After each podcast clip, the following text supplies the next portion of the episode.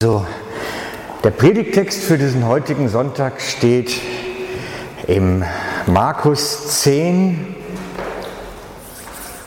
Vers 46 bis 52. Genau, es geht mal wieder nach, Jerus nach Jericho. Wenn möglicherweise hast du die Predigt nicht mitbekommen, aber ich gehe nicht nochmal auf Jericho ein.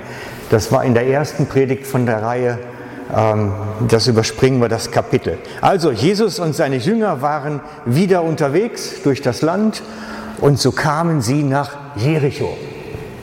Genau. Und als wir über Zachäus gesprochen haben, da haben wir Jericho uns angeschaut. Also wenn ihr das nochmal hören wollt, alles, was ich dazu gesagt habe zu Jericho, dann geht da auf die Webseite. Da sind alle Predigten von uns drauf. Und da könnt ihr die erste von der Serie nehmen. Da geht es um Jericho. Genau. Als Jesus mit seinen Jüngern, halt, da brauchen wir die nächste für, als Jesus mit seinen Jüngern und einer großen Menschenmenge von dort weiterzog, saß ein blinder Bettler am Straßenrand, Bartimäus, der Sohn des Timäus.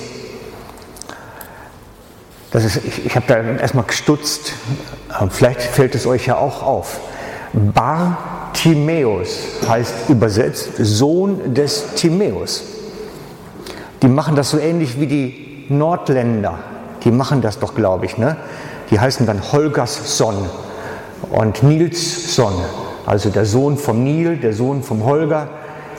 Und so ist er der Timäus-Son. Bar Timäus.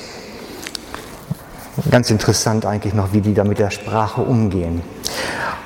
Und als sie von dort aus der Stadt rausgehen, da sitzt ein blinder Bettler am Straßenrand. Wir müssen uns das in diesem Kontext einer orientalischen Familie vorstellen. Das ist nicht wie bei uns. Das ist was ganz Eigens. In, einer, in diesem Kontext einer orientalischen Familie gehörte der Bettler zu der Familie dazu. Er war ein Teil von ihnen. Der lebte deswegen nicht irgendwo in Ruinen oder sowas, sondern er war ein Teil der Familie und er musste zu diesem Gesamtfamilienunterhalt beitragen und deswegen brachte man ihn am Tagesanfang an seine Bettelstelle und wird ihn dort am Abend dann wieder abgeholt haben. Das heißt, das war das Einzige, wo er irgendwie ein bisschen was zum Familienunterhalt beitragen konnte. Und so führte man ihn morgens zu seiner Arbeitsplatz und holte ihn abends dort wieder ab. Weil er war ein Teil einer Familie und musste seinen Beitrag dazu beitragen, zu dem Gesamten. Und durch Jericho kamen viele Reisende, so wie ich das schon erzählt hatte. Und äh, sie mussten alle irgendwo in dem Dorf einmal da durch. Und wenn er da am Straßenausgang, Eingang saß, dann war das schon eine gute Stelle. Da sind viele vorbeigekommen.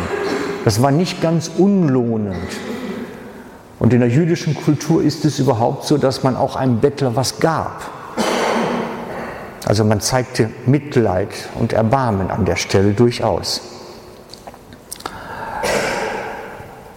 Genau. Und dieser Bettler nun, wir gehen mal weiter, er hörte, dass Jesus von Nazareth war, der vorbeikam. Da fing er an zu rufen, Jesus, Sohn Davids, hab Erbarmen mit mir.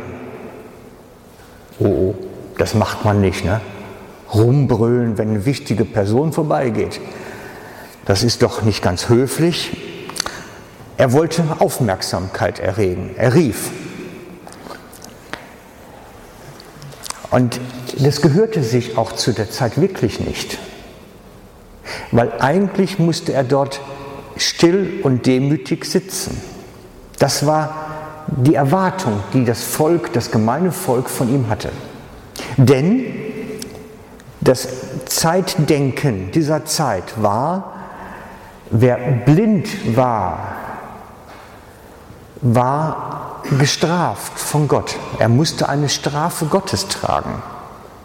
Dann hat er oder wenn er blind geboren war, seine Eltern schon Sünde auf seinem Leben, sodass Gott praktisch diese Blindheit als so eine Lebensstrafe auf ihn gelegt hat. Und das hat man gefälligst zu tragen dann.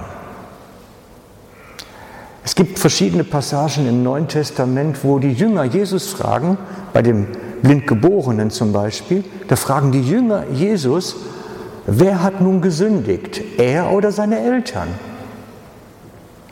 Das war das Denken zu der Zeit. Wer solch eine Krankheit zu tragen hatte, dann hatte das eine Ursache. Und dann war das eine Strafe. Und die hat man dann auch zu erdulden. Und wenn dann so einer am Straßenrand sitzt und Jesus kommt vorbei, dann gehört es sich nicht. Dann ruft man nicht. Das erträgt man in Stille und Demut und nicht mit Rufen. Da sitzt man jedenfalls nicht auf der Erde und macht Krawall. Und so kam dann die Reaktion. Von allen Seiten fuhr man ihn an. Er soll doch still sein. Macht man nicht. Doch er rief nur umso lauter, Sohn Davids, hab Erbarmen mit mir. Oh oh, oh oh. Alle drumherum sagen, psch, psch, psch, sei leise, Jesus ist wichtig, muss ruhig sein jetzt. Und er ruft noch lauter, hält sich einfach nicht dran. Und ich möchte euch an der Stelle das mal als geistliche Lektion auch mitgeben. Es gibt Situationen im Leben, da müssen wir Jesu Aufmerksamkeit erregen. Da darf man auch mal laut beten und auch laut werden. Jesus sagt das selber.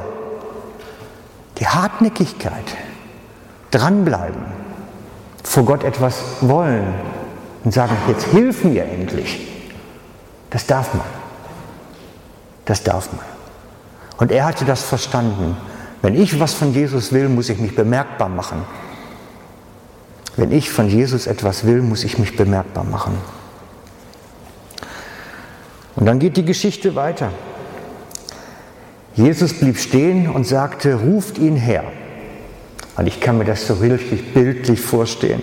Und sie riefen dem Blinden zu ihm und sagten, hab nur Mut, steh auf, er ruft dich. Das, das tönt so harmlos. Aber ich stelle mir das so richtig vor. Im ersten Moment stehen sie da und machen psch, psch, sei leise, Jesus ist wichtig, muss leise sein. Und dann sagen, oh, der Meister ruft dich, komm jetzt. Ne, das ist so dieses, hätte auch anders sein können. Nein, hab Mut, steh auf, der Herr ruft dich. Jesus hört ihn. Jesus hört, wenn wir rufen. Jesus hört, wenn wir schreien. Der geht nicht einfach vorbei. Aber er schickt seine Jünger. Seht ihr das? Er geht nicht selber zu den Blinden, sondern er ruft einfach dann nach links oder rechts oder je nachdem und sagt, hey, ihr da hinten, bringt ihn mal her. Das ist ein geistlicher Auftrag. Menschen zu Jesus bringen. Menschen, die in Not sind, die Bedürfnisse haben, die beten, die rufen, da sagt Jesus vielleicht ja auch zu uns, bringt ihn her, führt ihn jetzt zu mir. Das ist ein geistlicher Auftrag und den dürfen wir nicht unterschätzen. Ich denke, manchmal sagt Gott auch zu uns in unserem Leben, bringt ihn her. Er ruft gerade.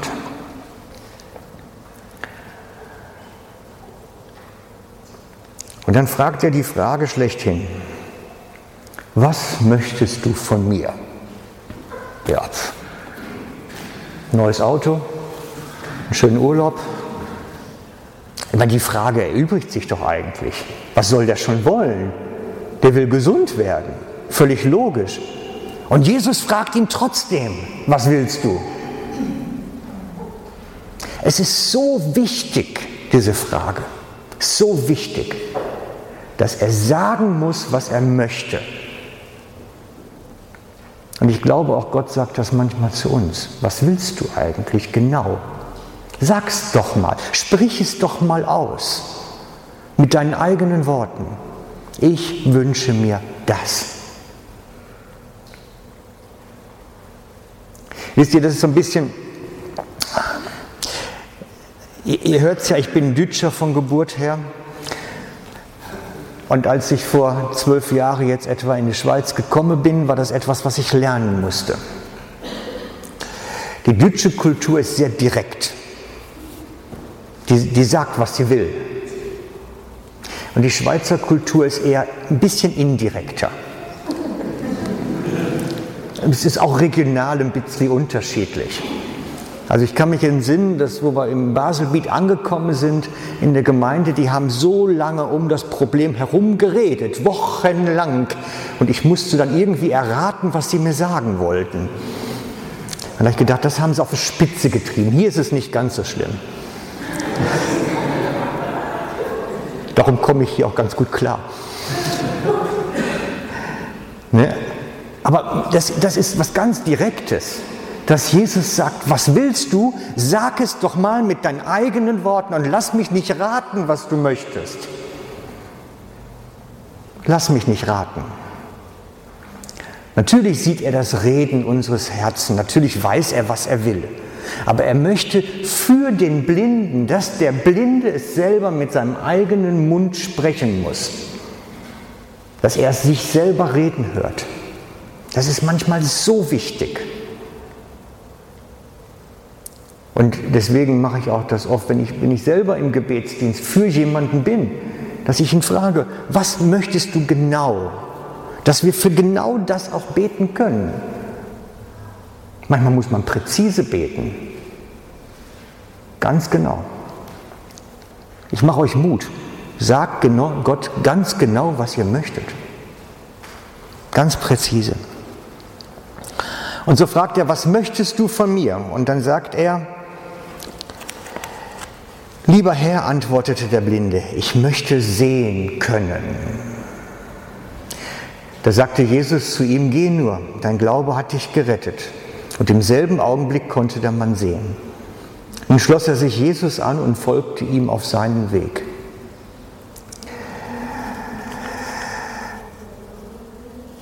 Was wollte er? Er wollte wieder sehen.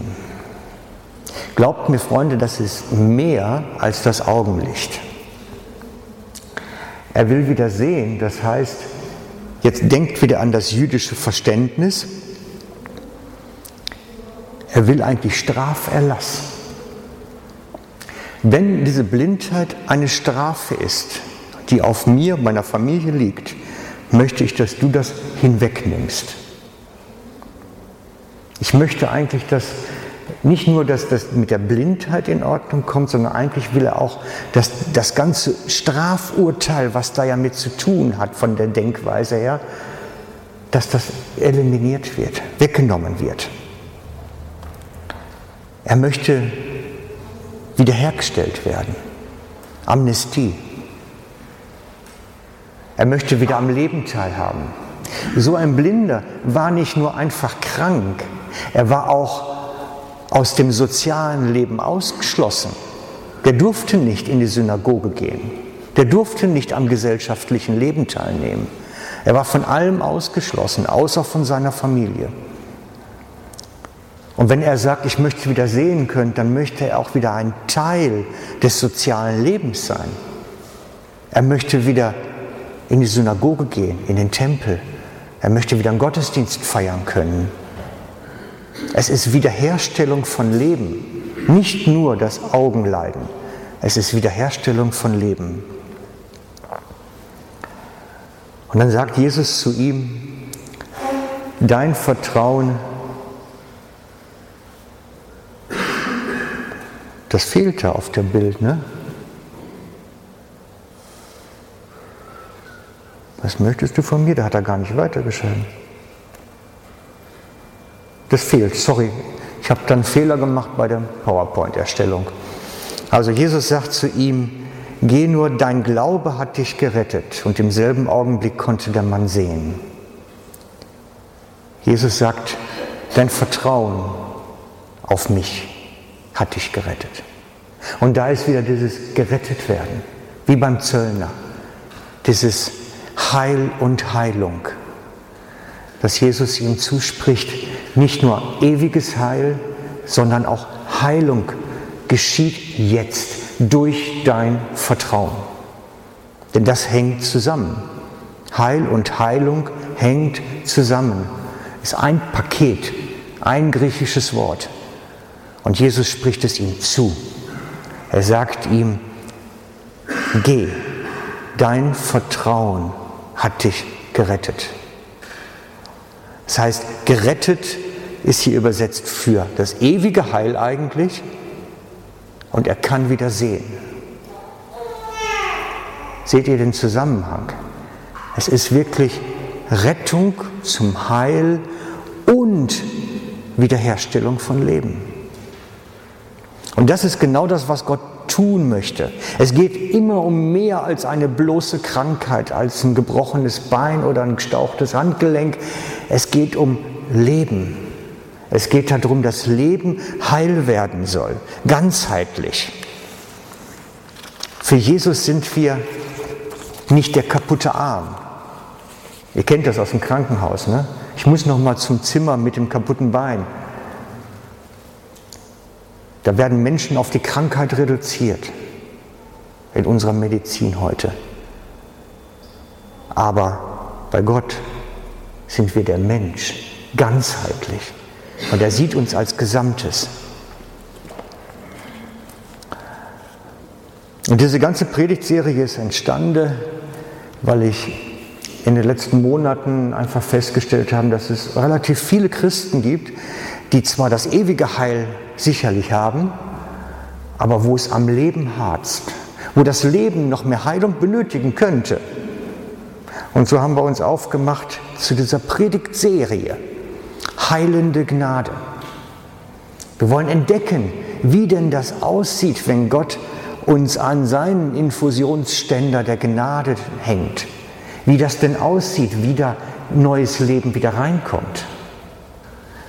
Wie das denn funktioniert, wenn er uns seine Medizin verabreicht, sodass Leben wieder heil werden kann. Denn Gott möchte, dass du zum einen für die Ewigkeit gerettet bist und zum anderen ein Leben führst, was heil wird. Und an der Stelle muss ich einhaken. Das heißt nicht, dass uns immer alles gelingt.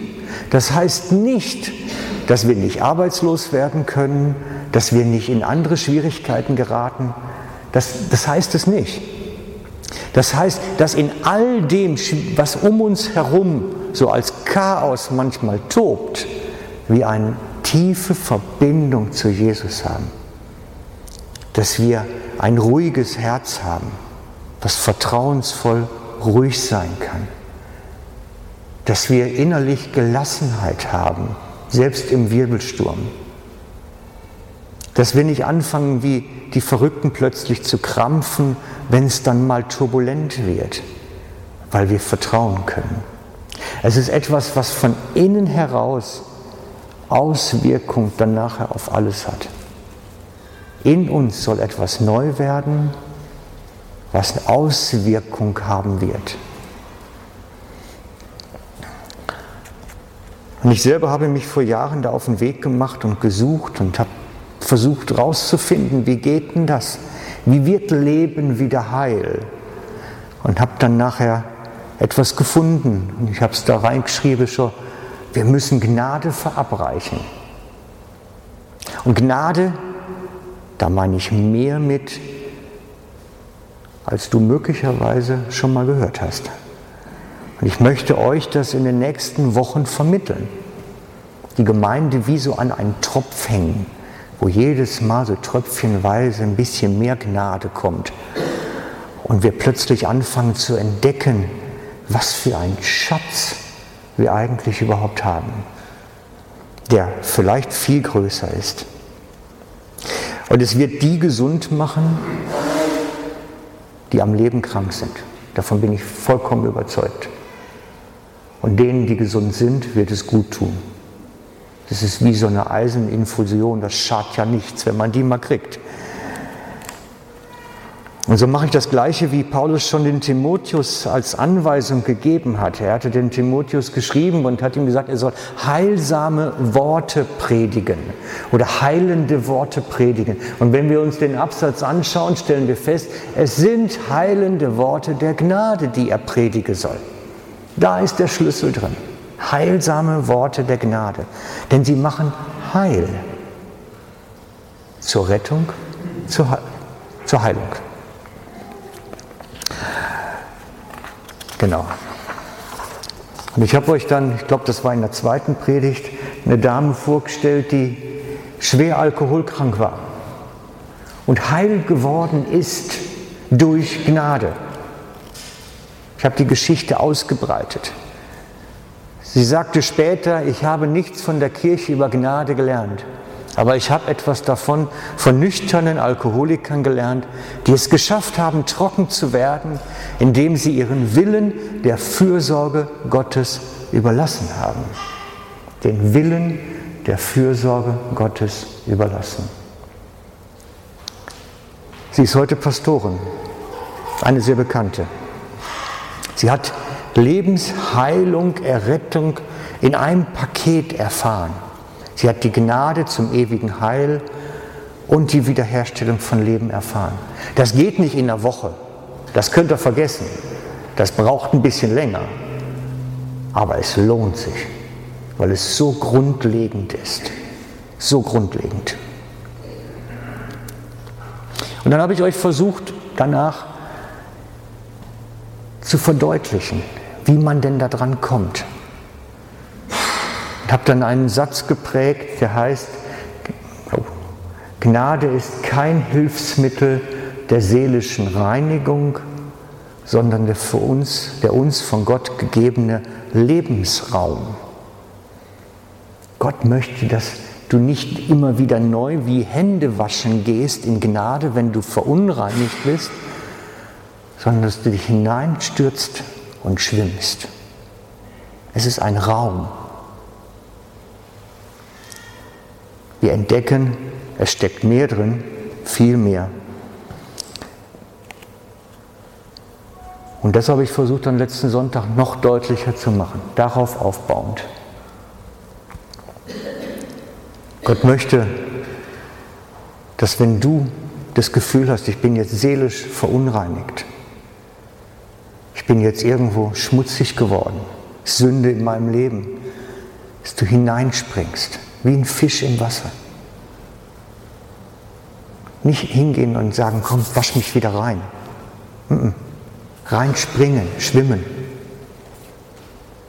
Ich habe noch keinen Fisch gesehen mit dreckigen Händen oder dreckigen Füßen. Außer das Wasser ist ganz dreckig, dann kann das passieren, klar. Ne? Also, der Satz, der dazugehört vom Text vom letzten Sonntag, war Hebräer 10,10. 10. Und weil Jesus Christus den Willen Gottes erfüllt und seinen eigenen Leib zum Opfer dargebracht hat, sind wir, du und ich, wir alle miteinander, jetzt ein für allemal geheiligt. Ein für allemal. Abschließend. Erledigt, fertig. Ein für allemal. Oder dann vier Verse weiter. Denn mit diesem einen Opfer hat er alle, die sich von ihm heiligen lassen, völlig und für immer von ihrer Schuld befreit. Völlig und für immer. Der Text sagt, du kannst eigentlich nicht wieder schmutzig werden. Uh, gefährlich, ne? Müssen wir aufpassen. Wir kommen noch aus dem alten Denken, vom alten Bund.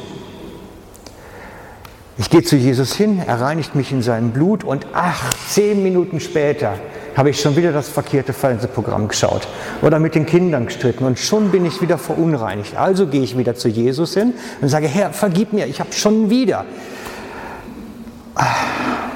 Und dann meinen wir, es ist gut, und gehen zur Arbeitsstelle und dann sind wir am Schimpfen über den Kunden und kommen abends nach Hause und, oh Herr, ich bin schon wieder so verunreinigt, bin schon so wieder voller Schuld. Und ich denke, das Denken stimmt nicht mehr. Der Hebräerbrief sagt, das trifft's nicht. Wenn du vor Jesus kommst und sagst, oh, ich bin gar nicht so gut, weißt du, was der macht? Der setzt sich seine Jesusbrille auf, so, und dann schaut er dich an und sagt, ich sehe nichts. Ich sehe nichts an dir. Gott sieht dich durch Jesus. Gott sieht dich durch Jesus. Das ist Hebräerbrief. Durch Jesus bist du ein für allemal vor Gott in Ordnung.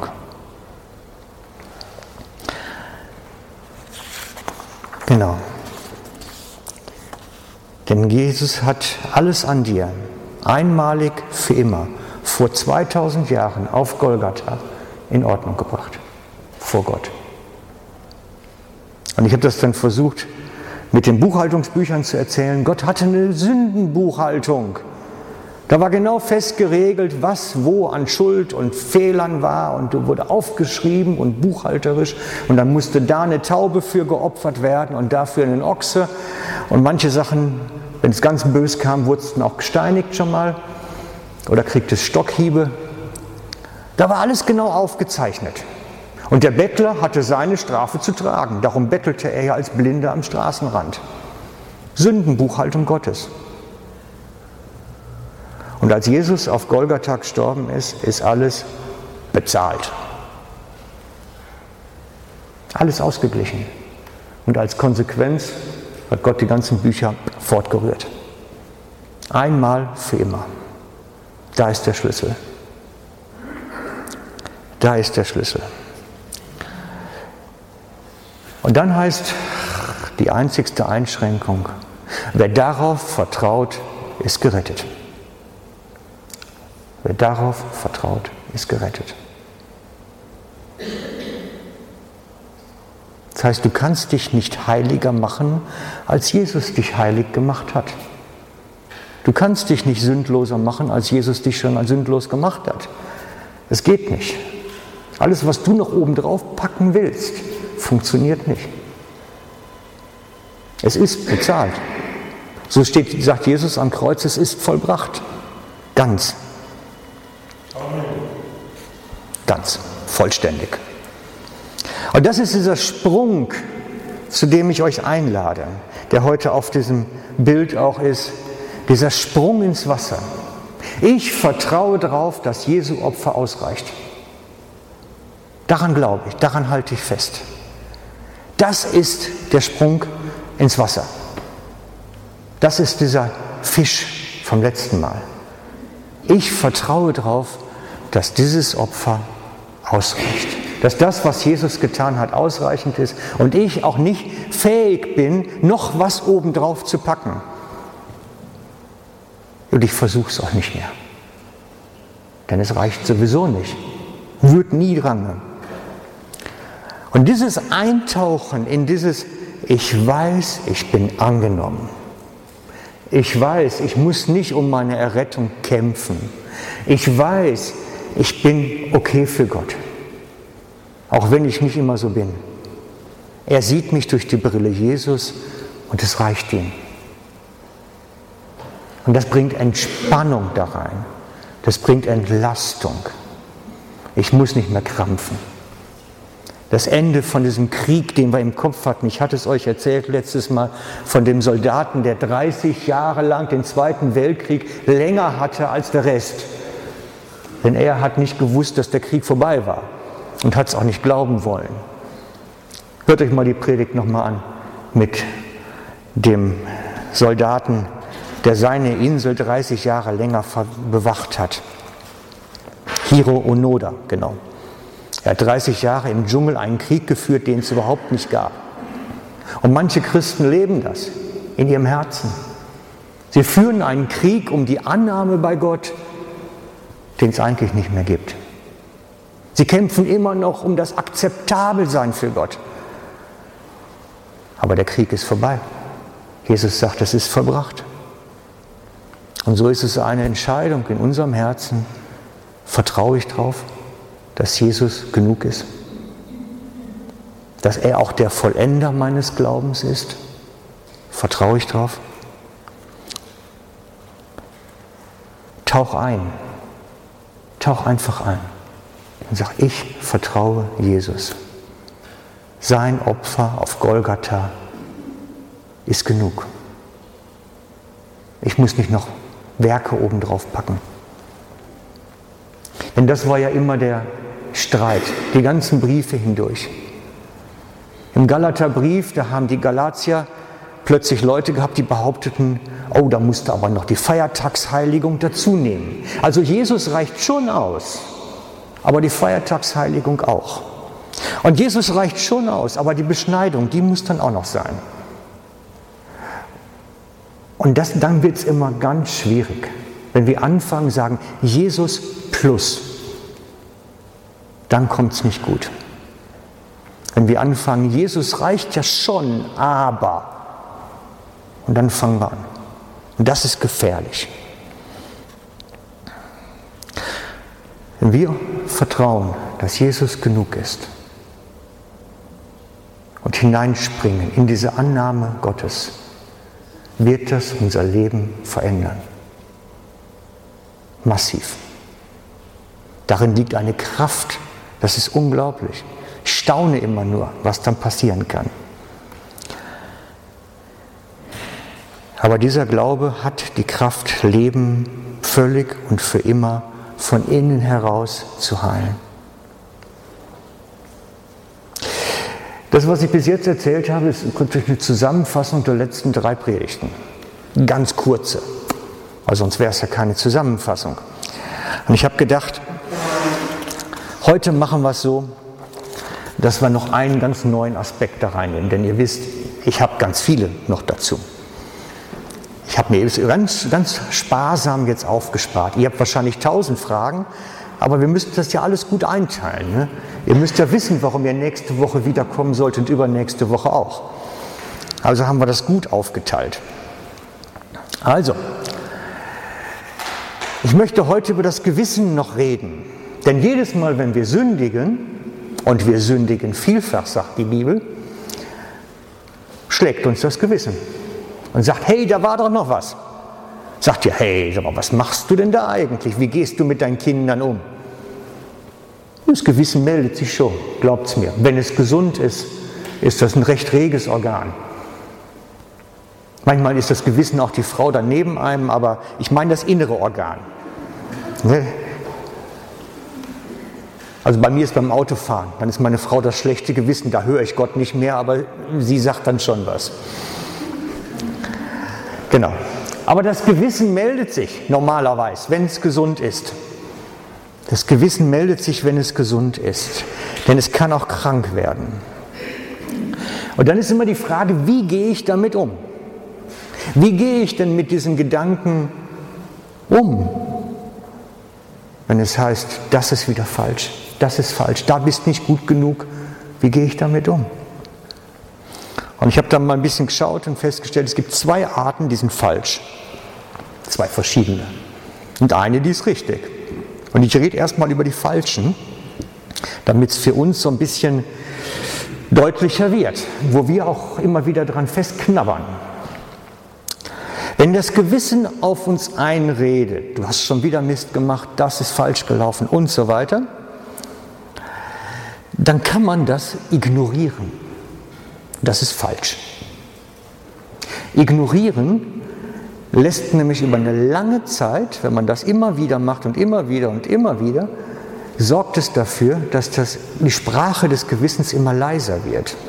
Und irgendwann hört man es nicht mehr.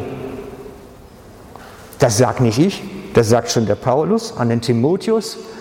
Einige haben ihr Gewissen zum Schweigen gebracht und haben dadurch in ihrem Glauben Schiffbruch erlitten. Wir werden nachher feststellen, was dann zum Schiffbruch führt. Wer sein Gewissen kann man zum Schweigen bringen, indem man das Reden einfach tot ignoriert.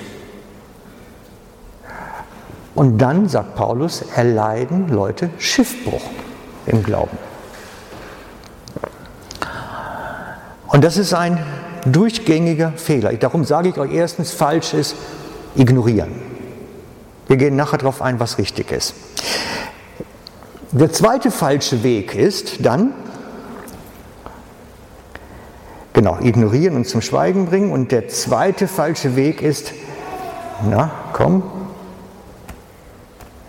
also irgendwo, da. Zweite falsche Weg ist, indem man in eine falsche Bußhaltung hineinkommt. Da kann man natürlich dann auf die Knie gehen und sich überlegen, was wäre jetzt eine angemessene Reaktion. Das heißt, ich habe dem Kind jetzt geschimpft und der, der, das Gewissen sagt mir, das war jetzt völlig falsch. Und dann meine ich, ich müsste eine Bußhaltung tun und gehe ins Spielzeuggeschäft und kaufe jetzt erstmal ein Spielzeug. Oder ich muss es abbüßen.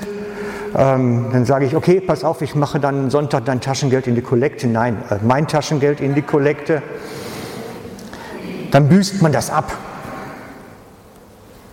Ne? Doch Jesus sagt, es ist alles bezahlt.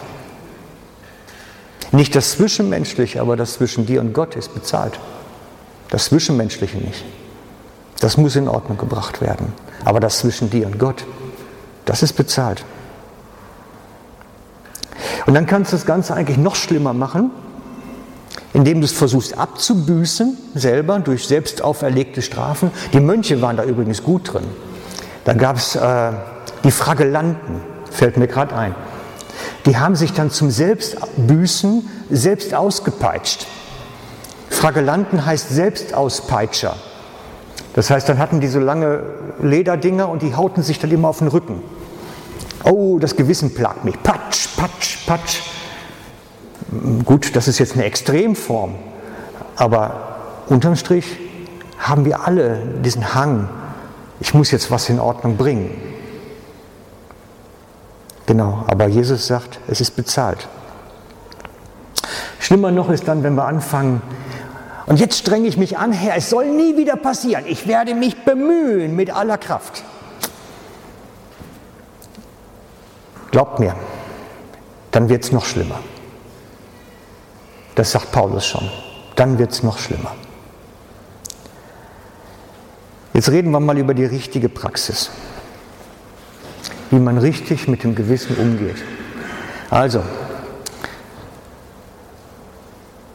wenn jetzt jemand, was ich, viele sind im Auto unterwegs und mal so richtig geärgert hat und dann wüst geworden ist, war ein Autofahrer, dann erinnert uns das Gewissen daran, Mensch, jetzt hast du den was Wüstes geschimpft.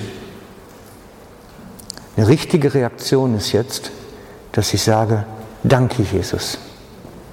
Danke, dass ich trotzdem ein angenommenes Kind Gottes sein darf. Danke, dass du das auch für mich getragen hast. Und zwar jedes Mal. Das Gewissen führt uns zu Jesus, zu dem, was er getan hat. Das ist die Funktionsweise. Das Gewissen führt uns zur Dankbarkeit. Und zwar jedes Mal. Jedes Mal neu. Dass man sagen kann, danke Jesus, was du für mich getan hast. Danke, dass du das auch getragen hast. Und dann geht's los. Dann können wir das mal weiterspinnen, das Gebet. Herr, und ich möchte es eigentlich nicht. Darum bitte ich dich, dein Heiliger Geist in mir kann mich an der Stelle verändern. Ich krieg's nicht hin. Aber du kannst mich verändern. Du kannst mir helfen. Du kannst mich innerlich erneuern. Denn dein Geist ist stärker als jeder Selbstwille und Selbstdisziplin und alles, was ich aufbringen kann. Dann beginnt dieses Ringen um das, was Gott in uns tun muss. Natürlich muss mir das stinken, dass wieder so was passiert ist. Natürlich muss ich dann über mich verzweifelt sein. Das ist okay. Aber Gott muss mich verändern. Ich schaffe es doch nicht. Wer glaubt denn wirklich von euch, dass er sich selbst verändern kann? Das geht vielleicht so viel. Mehr geht nicht. Wir hängen so in unseren Spuren drin. Die echten Veränderungen in uns geschehen durch Christus in uns, geschehen durch den Heiligen Geist in uns. Der kann uns substanziell verändern. Der kann in uns Veranlagungen verändern, Leidenschaften wegnehmen, heilen von Dingen. Und da müssen wir uns dran wenden. Er macht, nicht ich durch meine Anstrengung. Und so führt das Gewissen dazu, zur Dankbarkeit, dass ich beginne, in einer ganz neuen Qualität dankbar zu sein. Seid dankbar, alles für alle Zeit. Auch dafür. Jesus hat das getragen. Und um ein Ringen der Gottesveränderung in mir, durch Christus in mir. Und dann bin ich nämlich wieder bei Nadja.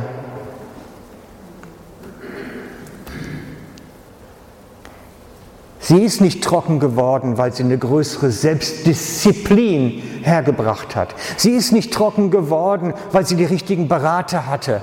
Sie ist trocken geworden, weil sie mit Gott gerungen hat, dass er sein Werk tut. Und sie hat ihre ganze Geschichte Gott in die Hände gelegt, ihren Willen der Fürsorge Gottes überlassen.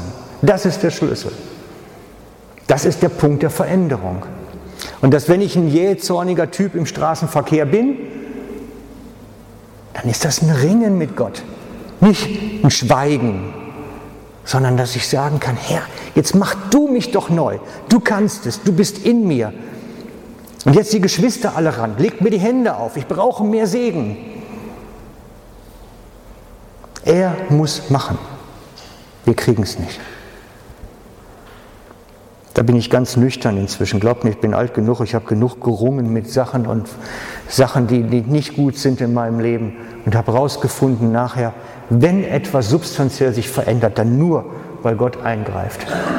Ich kriege mich nicht besser. Ich bin nicht gut genug. Und das ist genau die Erkenntnis, was Gewissen tut. Gewissen führt immer zur Dankbarkeit und wenn es eine gesunde Reaktion ist, auch um ein Ringen mit Gott, um die Veränderung in mir. Er kann alles. Und ich möchte euch einladen, euch auszustrecken zu diesem Gott, der uns nicht so lassen will, wie wir sind, der in uns sein Werk tun möchte. Und ich lade euch ein, gleich im Lobpreis dazu stehen mit offenen Händen. Herr, mach dein Werk. Ich will nicht so bleiben, wie ich bin. Mach du es an mir. Gib mich nicht auf. Dass es ein Ringen wird. Er muss sein Werk tun. Vater, und ich danke dir dafür, dass du keinen von uns so lassen willst, wie er ist dass du jedem ins Herz reden möchtest, jeden wirklich auch berühren möchtest durch deine Kraft in ihm. Und darum bitte ich dich, dass du kommst jetzt gleich im Lobpreis und uns wirklich diese Berührung des Herzens schenkst, dass du kommst, uns heilst von Dingen, die nicht gut sind, dass du an unseren Charakter herangehst, an unsere Leidenschaften, an unsere immer wieder hineinfallen in die gleichen Muster.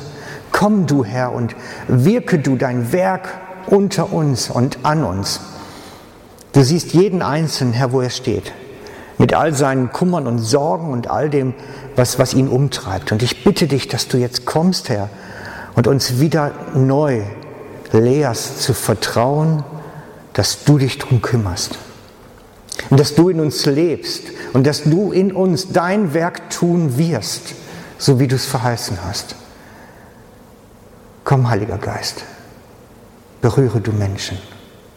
Berühre du jeden Einzelnen jetzt. Amen. Lass uns eine Zeit vom Lobpreis haben. Zeit, wo wir vor Gott sind damit.